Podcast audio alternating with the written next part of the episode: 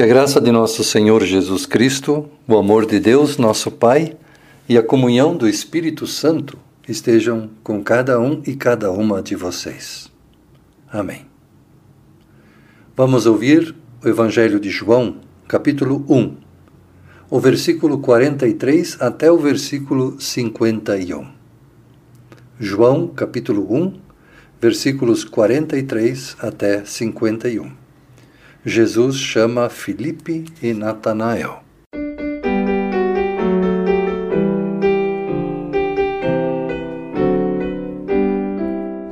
Aleluia, aleluia, aleluia. Aleluia. Aleluia, aleluia, aleluia. Aleluia. No dia seguinte, Jesus resolveu ir para a região da Galileia. Antes de ir, foi procurar Filipe e disse: Venha comigo. Filipe era de Betsaida, de onde eram também André e Pedro. E Filipe foi procurar Natanael e disse: Achamos aquele a respeito de quem Moisés escreveu no livro da lei, e sobre quem os profetas também escreveram é Jesus, filho de José, da cidade de Nazaré. Natanael então perguntou: E será que pode vir alguma coisa boa de Nazaré? Venha ver, respondeu Filipe.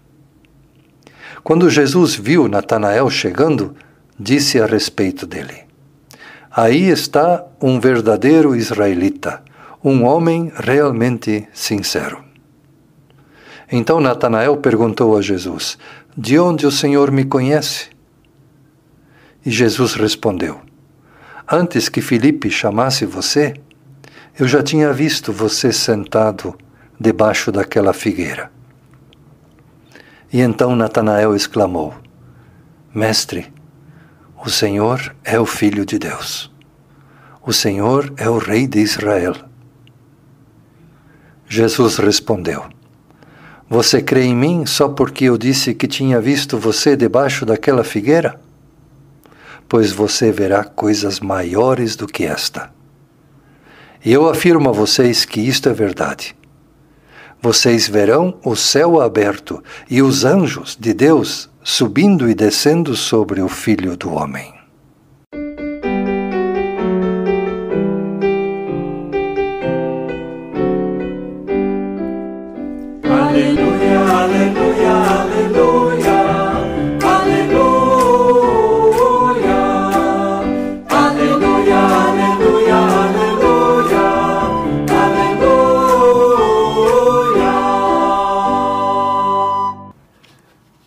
Prezada comunidade, estimados e estimadas radiovintes.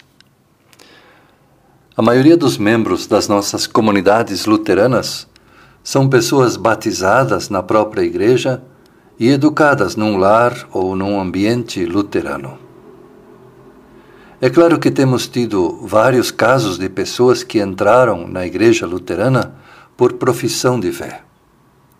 Mas a maioria das pessoas passa a ser membro das nossas comunidades quase num processo automático. Com isso, não quero desprezar a tradição. A tradição é valiosa, ela é importante. Aqui na Igrejinha, em Curitiba, somos a única comunidade luterana que ainda tem cultos em língua alemã, todos os domingos. A tradição é um fator importante que nos garante continuidade estabilidade. Mas além de valorizar a tradição luterana, já temos muitos casos onde os filhos não mais acompanham os pais na igreja. Os pais são ativos, mas os filhos não. Alguns até já foram para outra igreja, mas a maioria dos filhos está sem igreja nenhuma. Por que os filhos não acompanham os pais? Talvez seria interessante que os pais perguntassem isso aos seus filhos. Nessa época do ano, no início do ano, estamos em nossas comunidades ansiosos também por voltar às atividades presenciais. Mas quando voltarmos, será que vamos voltar também para as antigas dificuldades? Ou será que podemos tentar novas respostas para antigos problemas de nossas comunidades? Nessa época em que estamos vivendo agora, celebramos a Epifania. E a Epifania é uma palavra que significa revelação. Trata-se da revelação de Jesus como o enviado de Deus.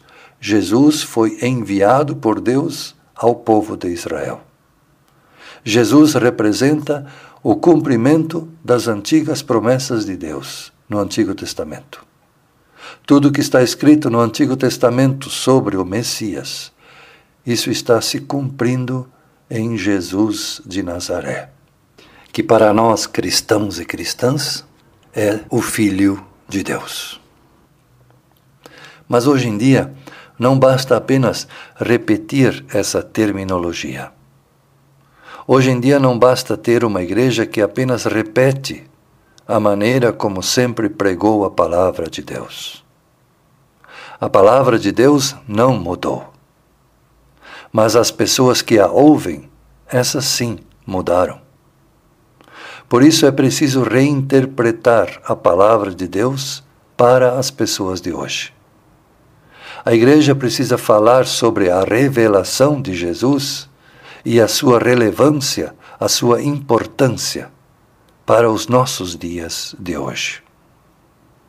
Em outras palavras, a igreja deve intensificar cada vez mais a consciência cristã de seus membros, convertendo cristãos por tradição em cristãos por convicção. Essa é uma das tarefas que teremos pela frente para tornar nossas comunidades mais atrativas, mais acolhedoras e também mais inclusivas para aqueles e aquelas que deixaram de participar da vida da comunidade. O Evangelho de hoje nos quer animar nessa tarefa. É um texto muito bonito para conversar num estudo bíblico. Por exemplo, quem eram esses discípulos com quem Jesus está falando? O que eles faziam na vida? Onde estão essas promessas de Deus no livro da lei? Como foi a atitude de Filipe?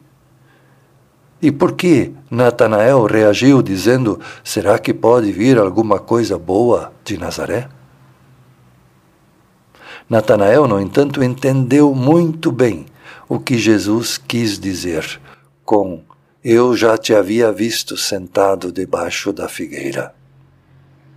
O que Jesus disse ao Natanael com essas palavras? Mas para a pregação de hoje, eu gostaria apenas de destacar um versículo, e é o último, o versículo 51 onde nós lemos: Em verdade, em verdade vos digo que vereis o céu aberto e os anjos de Deus subindo e descendo sobre o Filho do Homem. Vereis o céu aberto. O que significa isso? O céu aberto. Nós, seres humanos, estamos tão perdidos que parece que o céu está sempre fechado e se olhamos para o comportamento das pessoas, parece que até Deus já jogou a toalha e foi embora. Por outro lado, o que mais vemos é que o inferno, esse sim, parece que está com as duas portas abertas. William Shakespeare, que é quase um contemporâneo de Lutero, pois ele nasceu um pouco depois da morte de Lutero, em sua obra chamada Hamlet, ele tem um texto onde diz assim: O inferno deve estar vazio, pois todos os demônios estão aqui na terra. Shakespeare via os sinais infernais, a violência, as traições, os feminicídios, as vinganças, os crimes, tudo isso em grande quantidade e por todos os lugares. Por isso, ele diz: na sua obra: O inferno deve estar vazio, pois todos os demônios estão aqui na terra. E parece que os demônios não saíram mais daqui. Hoje poderíamos acrescentar vários outros sinais infernais dos nossos tempos: ódio social, depredação do meio ambiente, fake news e assim por diante. E isso não são coisas que lemos apenas nos noticiários. Isso já acontece em muitos lugares bem perto de nós. E às vezes até mesmo com a nossa participação. Mas Jesus fala aos seus discípulos que o céu se abriu sobre este mundo. Na noite do seu nascimento, o céu estava aberto e os anjos anunciaram a boa mensagem da salvação. No batismo de Jesus, o céu se abriu e uma voz disse: Este é o meu filho querido que me dá muita alegria. O céu se abriu sobre Jesus e Moisés e Elias vieram se reunir com ele no Monte Tabor. No domingo da ressurreição, o céu se abriu e os anjos desceram para dizer às mulheres que Jesus já não estava morto, mas que foi ressuscitado. Portanto, o céu se abriu. Significa que o Filho de Deus veio visitar a terra. Deus abriu o céu para chegar mais perto da sua criação, para ouvir seus clamores para estender-lhe a sua mão. Deus abriu o céu porque Ele não é indiferente à dor e ao sofrimento. Não é indiferente à destruição da natureza, que é o jardim de Deus e que Ele pediu que nós o cuidássemos.